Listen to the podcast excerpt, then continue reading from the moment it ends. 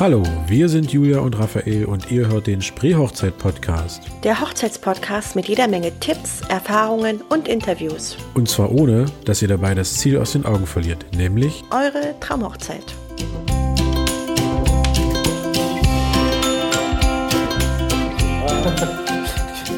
Ja, wir sind heute in, in Luckau ähm, mit dem Spreehochzeit-Podcast, ähm, genauer bei äh, René Klinkmüller ähm, seines Zeichens Konditor und ähm, der stellt sich mal ganz kurz vor, damit wir einfach schon mal wissen, mit wem wir es zu tun haben. Ja, ich bin René Klinkmüller, komme aus dem schönen Spreewald in Luckau, habe eine kleine Konditorei mit 14 Angestellten, klassisches Familienunternehmen, führe es jetzt in der zweiten Generation. Eher französische Patisserie, bin zehn Jahre lang durch Europa gereist, habe am Hof der luxemburgischen Königsfamilie gearbeitet, diverse Wettbewerbe gemacht, äh, Weltmeisterschaften, bin sechs Jahre lang Chefpatissier der deutschen Nationalmannschaft gewesen. Mhm. Habe 2014 Doppelgold in Luxemburg auf einer Weltmeisterschaft geholt, 2016 Doppelgold auf der Olympiade. Dadurch halt viel gesehen auf der Welt, viel rumgekommen. Und nun schaue ich halt, dass ich die Sachen, die ich erlebt habe und von Kollegen immer wieder zugetragen komme, in Seminaren beziehungsweise in der eigenen äh, Theke halt wiedergebe. Ja, das ist ja total spannend. Also so viele Wettbewerbe und wir haben es ja unten schon gesehen, da waren ja einige, ähm, naja, Pokale oder eher, naja, so Trophäen, sage ja. ich jetzt mal. Und äh, das hatte ich jetzt gar nicht erwartet. Das ist, also ich meine, wir haben, du hast ja einen guten Ruf hier, also deshalb haben wir uns ja auch an dich gewendet.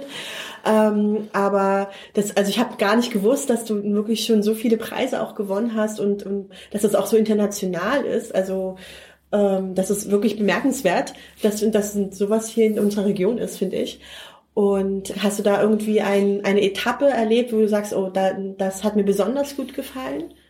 Also ich muss sagen, über die Jahre sind halt, also ich bin immer an diesen Wettbewerben hängen geblieben. Schon in der Lehrzeit habe ich Wettbewerbe gemacht, als Geselle äh, deutsche Meisterschaft schon mitgemacht. Ähm, ich bin da irgendwie nie von losgekommen. Ja, die besonderen Etappen für mich waren eigentlich immer wieder diese Wettbewerbe, weil ich in der Vorbereitungszeit relativ viel lernen durfte von Kollegen, von ehemaligen Weltmeistern, von den Köchen der Nationalmannschaft ähm, bis hin zu Schweden, Schweiz, Österreich. Also es kommt ja das geballte Wissen da zusammen, ne? auch von Kollegen und die geben halt gerne weiter. Das sind so mit den Stufen, äh, wo ich sage, das war für mich das Interessanteste. Beruflich gesehen war es natürlich ähm, Luxemburg die Station, ne? Mhm. weil ich da halt sehr viel ja. Französisch geprägt wurde. Ja. Und das ist halt das, was man unten auch in der Theke und immer, immer wieder sieht. Ne? Also die ja. französische Patisserie hat's mir halt angetan. Das sieht schon teilweise sehr abgefahren aus. Ja, ja also wir haben jetzt auch ein bisschen gestöbert und waren so, oh Gott, kann man das denn eigentlich essen? und das sieht auch, auch sehr schön aus und das also wenn ich mir vorstelle, deshalb haben wir uns jetzt auch so was Klassisches, glaube ich, ausgewählt, weil das möchte man ja eigentlich gar nicht richtig kaputt machen, hat man so manchmal das Gefühl. Ja. Es ist, viele sagen, oh, kann man gar nicht essen, sieht so gläsern aus. Sag ich, nee, das Schlimmste wäre es für mich, wenn zum Beispiel was drüber bleibt. Ne? Ja. Also wenn die Sachen nachher weg sind, ist das super. Derzeit, ähm, was heißt derzeit? Seit zwei Jahren experimentiere ich sehr viel mit Gemüse zum Beispiel rum. Wir mhm. haben jetzt neue Törtchen drin. Ab nächste Woche gibt's bei uns äh, rote Beete mit Fenchelmus zusammen. Mhm. Gurke, äh, Apfel, also es sind so Kombinationen, die vielleicht nicht alltäglich sind, ja. Aber dennoch im Geschmack natürlich total harmonisch sind. Ja. Und das ist, glaube ich, dieses Abgefahrene und dieses Neue, wo ja. die Leute halt sagen, Mensch, ich probiere doch mal was Neues, schau doch mal rein. Es ist vielleicht was anderes äh, wie um der Ecke, ne? Ja. Das stimmt. Wie bist du denn eigentlich, weil ich ja auch immer ähm, sehe, Werner klingt, oder wie bist du denn eigentlich dazu gekommen? Ähm, also hast du es quasi dann äh, mit übernommen oder bist du da einfach schon familiär geprägt worden oder wie kam es? Ähm, also es gibt es jetzt in der zweiten Generation, der Vater hat das Geschäft 1983 eröffnet. Mhm. Ja, als Sohn von einem Bäcker ne, ähm, verliebt man mehr Zeit in der Backstube wie natürlich zu Hause, ganz klar. Also wächst man damit auf. Ähm, hab nach der Schule auch klassisch Bäcker gelernt beim Vater mhm. und dachte mir dann, ja, dieses Bäckerhandwerk liegt mir nicht so ganz, muss ich sagen. Es ist zwar relativ artverwendet, viele sagen immer Bäcker-Konditor, ja. aber es ist was völlig anderes. Dachte ich mir, Mensch, Konditorei, habe früher dann immer Fernsehen geschaut, viel Fernsehberichte gesehen von diesen Weltmeisterschaften, wie die mhm. Zuckerskulpturen gebaut haben. Dachte ich, ja mega, das ist ja echt cool, ne?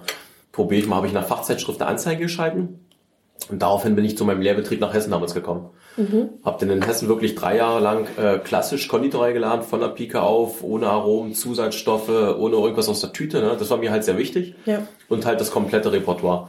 Ob das Eis ist, ähm, Pralinen sind, Torten, Sahnetörtchen, Schaustücke, mit Schokolade arbeiten, also wirklich komplett alles. Mhm.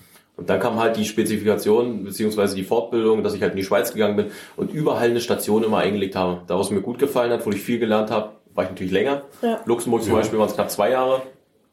Und ansonsten habe ich immer geschaut, dass ich jedes halbe Jahr irgendwie viel wechsle, damit ich möglichst viel mitbekomme. Bin dann 2007, 2008 habe ich dann den Meister gemacht in München. Mhm. Anschließend gleich noch den Betriebswirt hinten dran, weil ich sage, wenn ich immer auf der Schulbank sitze, ne, ähm, bietet sich das an. Ja. Ja, und 2011 bin ich dann in die Nationalmannschaft schon gekommen. Mhm. Und dann ging das schon los. Wie kam das? Also wie kommt man in die Nationalmannschaft? Ja, habe ich mich auch immer gefragt. Ne? Ich, ich wusste ja gar nicht, dass es eine Nationalmannschaft der Kirche gibt vorher. Ja. Das war das Interessanteste. Äh, es war ein Samstag, ähm, kurz vor der Weihnachtszeit, auch im Oktober. Die Nationalmannschaft, die stand kurz vor dem Wettbewerb in Basel damals. Da rief mich der damalige Teammanager an, sagt, Mensch, äh, wir haben jetzt viel gehört schon hin und her von dir und willst du dich nicht mal vorstellen? Sag ich, Nationalmannschaft der Köche, ich kann gar nicht kochen. Nee, äh, wer für die süßen Sachen und du würdest Petit Fuß machen, Schaustücke machen für uns. Und nächste Woche gleich nach Erfurt gefahren, da hatten die gleich ein warmes Training. Bin quasi kalt eingestiegen, habe gleich äh, Pralinen mitgenommen zum Versuchen, zum Kosten, zum Präsentieren, dass sie halt sehen, Mensch, passt das überhaupt? Ist da überhaupt Potenzial da oder nicht? Äh, da haben sie gesagt, na ja, hm, sieht schick aus, tolle Ideen. Ja, aber ist halt ne, so ein bisschen Konditor, ne? Also war halt relativ grob eine ja. Praline. Ne? Dann habe ich erst mal gesehen, was die machen. Die haben ja Pralinen produziert auf sieben Gramm, aber steht manchmal aus zehn oder 15 Komponenten, ne? Das mhm. kleine Stück. Mhm. Also mega aufwendig, Wahnsinn. Ja. Hab mir die Sache überlegt, ne? Dachte ich mir, Wahnsinn. Also das bringt mich enorm weiter. Was mich weiterbringt, bringt halt den Betrieb weiter. Mhm. Ich bin dabei. Ja. Ja, dann lief es ein Jahr lang, dann sind viele abgesprungen äh, aus dem alten Kader, der Kader wurde gesprengt. Ich wurde wieder in den neuen Kader reingewählt, bin dann auf die Chefparty-Position gerutscht. Ja, und so ging das halt zweimal. Also dreimal haben sie den Kader gesprengt. Die wollen halt immer möglichst neue Intentionen ja, klar, haben, klar. neue Inspirationen. Ne? Ähm, ja, ich habe es immer wieder reingeschafft und habe dann aber letztes Jahr dann aus eigenen Stücken gesagt, jetzt sechs Jahre, es reicht. Also genug Training gehabt, äh, viel gesehen äh, es sollen jetzt neue Sachen kommen, um die ich mich kümmere. Und jetzt bist du quasi äh, sesshaft geworden, oder mhm. könnte es nochmal passieren? Ja, ich reise immer noch viel, gebe immer noch Seminare in äh, Shanghai, äh, in China war ich letztes Jahr. Aha. Hab dies Jahr in Deutschland äh, einige Seminare in Fachschulen, in Zypern, an der University of Cyprus, das ist so ein, so ein College, ja. auch für Lebensmittel. Also ich bin halt noch viel unterwegs. Aha. Jetzt grüne Woche, aktuell ja. war ich gewesen zweimal wurde dies Jahr zum Genussbotschafter gekürt am Freitag uh. und darf jetzt natürlich die Region Berlin und Brandenburg vertreten. Ja, ist ja nicht schlecht. Gibt es da auch eine Schärpe? Leider nicht. Schade. Oh. Keine Krone. nicht mal ein Krönchen. Ja, so kommt halt immer wieder was Neues dazu. Ja. Ne? Neue Erfahrungen sammeln wieder, neue Inspirationen, wieder mit neuen Leuten zusammenkommen. Das prägt er natürlich ohne Ende. Man ja. nimmt da so viel ja, Intention mit. Eine Zeit lang habe ich was mit einer Glaskünstlerin bei uns gemacht, die Beate Bohländer ähm, aus Kassel-Golzig. Enorm ja. Die hat ihre Sachen aus Glas gemacht und wir haben in den Ausstellungen, ich habe äh, Zuckerskulpturen gebaut für sie. Und wir haben die Sachen manchmal nebeneinander gestellt. Also die tickt auch relativ ähnlich wie ich, ne? Ja. War total interessant, die Sache. Cool. Und das spiegelt sich ja dann alles in deinen äh, ja, Torten wieder. Und ähm, wie ist das denn bei den Hochzeitstorten? Also gibt's da dann, was wird denn bei dir am meisten angefragt? Sind das dann eher so die klassischen Cremetorten oder weiß ich nicht, äh, also mit Fondant, Fondant oder, oder, ist das dann eher auch so, wollen die Leute auch, kommen die extra zu dir, dann willst du was Besonderes haben? Also eigentlich äh, versuche ich immer keine Torte nochmal zu machen. Mhm. Das ist so meine Philosophie. Ich habe zwar ein kleines Repertoire in einem iPad, wo die Leute mal durchblättern können. Mhm. Da geht's aber in erster Linie halt ähm, ja, was für einen Ständer benutzt, ähm, wie soll die Torte überhaupt aussehen, in welche Richtung geht's denn ja. überhaupt, ne? Aber ähm, es läuft eigentlich so, dass ich dann halt versuche herauszufinden, wo die ganze Geschichte hingeht. Die Fondant-Torten rate ich immer ein bisschen ab. Bin ich immer, ich bin immer noch der Geschmackstyp, ne? Hm. Also für mich muss die Torte nicht nur schick aussehen in erster Linie, die muss bombig schmecken, weil für mich ist der letzte Eindruck, der im Mund bleibt, ist immer noch der Geschmack, ne? Hm. Das ist, was übrig bleibt von der Torte. Dann weiß nachher Kinder mehr, wie die aussah. Und von daher von diesem Fondant gehe ich mittlerweile immer mehr weg ähm, machen viel französische Cremetorten. Mhm. Also wirklich mit sechs, sieben, acht Böden drin, dünn geschichtet, ähm, im Sommer frische Erdbeeren aus dem Spreewald, ja. viel mit Frucht, gerne schokoladig und viel mit echten Blüten bin ich eigentlich ein Fan von. Mhm. Okay. Gab es denn schon mal irgendeine Torte, die jetzt, sag ich mal, so besonders in Erinnerung geblieben ist, was so die Hochzeitstorten angeht? Also keine Ahnung, irgendeine abgefahrene Füllung oder äh, äh, weiß nicht, vier Stockwerke, fünf Stockwerke, was weiß ich. Also gibt's da irgendwie ähm, so, so ein Highlight, sag ich mal? Ja, es gibt eigentlich jedes Jahr mal ein Highlight, muss ich sagen. Es sind, wie gesagt, mal sind es wirklich mit sechs, sieben, achtstöckig dabei. Mhm. Ähm, aber im letzten Jahr hatten wir eine Torte, die haben einen Sarg bekommen. Okay. Habe ich auch nicht schlecht gestaunt. Die haben wirklich so ein 60 mal 40, eine große Torte, die aussah von außen wie ein Sarg, war geschmückt komplett alles. Ah, ja. ähm, nach dem Abschluss des Gesprächs habe ich mich dann doch mal getraut zu fragen, wieso, weshalb, warum, ne? Was die, der Hintergrund da ist, ja. ne? Haben sie mir dann auch erklärt. War ganz interessant. Ähm, und zwar heißt das, also hat das für die halt, für die beiden äh, bedeutet, lieber bis in den Tod, ne? Okay. okay. Und das war die Philosophie von denen. Das hat sich durch die ganze Hochzeitsfeier gezogen, die ganze Sache. Ja, war mal was ganz anderes, ne? Also okay. es gibt viele abgefahrene Sachen ja. manchmal, wo man denkt, boah, Wahnsinn, ne? Ja, aber es hat ja dann offensichtlich immer noch einen äh, Hintergrund. Es ne? hatte meistens immer einen Hintergrund. Ja. Manchmal auch Sachen, wo die, wo das Brautpaar dann denkt, wo ich sage, boah, ähm, es gibt viel, also ganz verschiedene Brautpaare, ne? Mhm. Die ersten sagen, Mensch, ich habe eine klare Linie, ich will genau das, so muss es aussehen, da muss die Blüte hin, da muss die Torte nachher stehen. Ähm, gibt es manchmal auch so, so Handouts für mich, ähm, wann ich die Torte anliefern muss, wo sie stehen muss wo alles aufgebaut werden muss äh, und so weiter und so fort. Ähm, und manche sagen halt, boah, ich will was Schönes, was Cooles, soll schmecken, ganz entspannt, ne? machen sie sich selber Gedanken. Ja. Das ist natürlich für mich dann das Nonplusultra, ne? Ja. Weil ich ja Tom austoben kann ohne Ende. Ja, schön. Ja, wirklich. Ich überlege gerade, was ich für ein Typ wäre. ich glaube, ich würde auch sagen, mach mal, aber trotzdem ein Handout geben wollen, damit ja. ich sagen kann, wo es hin soll und, und wann und überhaupt. Ich hätte, glaube ich, gern Naked Cake, aber dann feuerfrei. Hm. Ja, Naked, Naked muss ich sagen, ist in den letzten Jahren äh, sehr beliebt bei den Ja, aber es, die schmecken halt auch gut, weil ja. du natürlich dementsprechend jetzt nicht irgendwo groß Creme hast, die ablenkt, äh, Fondant nicht mhm. hast, was ablenkt, sondern es ist halt relativ pur, also ja. mein Eindruck. Ne? Ich muss sagen, ganz am Anfang, als ich glaube vor zwei Jahren, drei Jahren hat das angefangen bei mir hier mit den Naked Cakes, war ich gar kein Freund von. Ähm, die Leute kamen mit diesen Dings, da sage ich, ja, schön, ähm, die macht euch doch Oma zu Hause oder die Tante genauso gut, ne? so wie die aussehen. Mhm. Unfertiger Kuchen, ne? ist ja viele Kollegen in Deutschland, die sagen, nee, lehnen wir völlig ab, machen wir gar nicht, kommt nicht unsere Signatur drauf. Und dann dachte ich mir, hm, man kann doch mit den Dingern bestimmt auch irgendwas machen. Ne? Mhm. Ja, und im Endeffekt sind wir dann so gekommen, dass wir die immer weiterentwickelt haben, die Naked Cakes. Es ist ein Naked Cake, ne? Mhm. Aber die sehen halt durch die Blumen, äh, ein bisschen Schokodekor, Zuckerdekor, geschmacklich natürlich top. Ja. Ähm, sehen halt auch schick aus, muss ich sagen. Und viele heiraten bei uns im Spreewald natürlich, ganz klar ähm, so ein bisschen rustikal, Landhochzeit passen die super rein. Ja, Dann habe ich mir irgendwann mal so eine, so eine Holzscheite anfertigen lassen, so einen Anschnitt von einem Holz. Dort packen wir eine Glasplatte drauf, dann ist die auf so einem Baumstamm noch, die Torte. Ja. Passt super zusammen. Ne? Ja, mittlerweile finde ich die echt, echt schick, die Torten. Wenn dann so Schokolade runterläuft oder so. Ja, ja. ja gibt verschiedene Varianten. Wie gesagt, ja, mit, mit, Früchten, mit Schokolade machen wir die wirklich nur mit Blumen. Ähm, dann haben wir die schon mit einzelnen Zuckerblumenbus gemacht, mit drei Punkte. Ähm, okay. Da ist alles möglich. Ne? Gibt es denn sonst noch so, so Trends ähm, oder wo man sieht, okay, da entwickelt sich so eine Hochzeitstorte hin oder ähm, ist das immer jedes Jahr einfach ähm, unterschiedlich und unvorhersehbar? Oder? Also ich muss sagen, für mich ist es immer relativ unvorhersehbar. Mhm. Ich sehe es dann, wenn die Kunden kommen, ne? weil die natürlich ihre eigenen Ideen mitbringen. Da gibt es auch große Unterschiede. Ja. Ähm, Kunden, die halt öfters reisen, viel reisen, bringen ganz andere Inspirationen ja. mit. Ähm, wie Leute, die sagen, Mensch, wir haben jetzt viele Hochzeiten von Freunden in der Region gesehen, ne? ähm, aber wollen doch mal was anderes haben sind völlig unterschiedliche Sachen dabei. Oder die auf Pinterest stöbern und wieder mhm. Ja, zum, so, zum Beispiel, genau.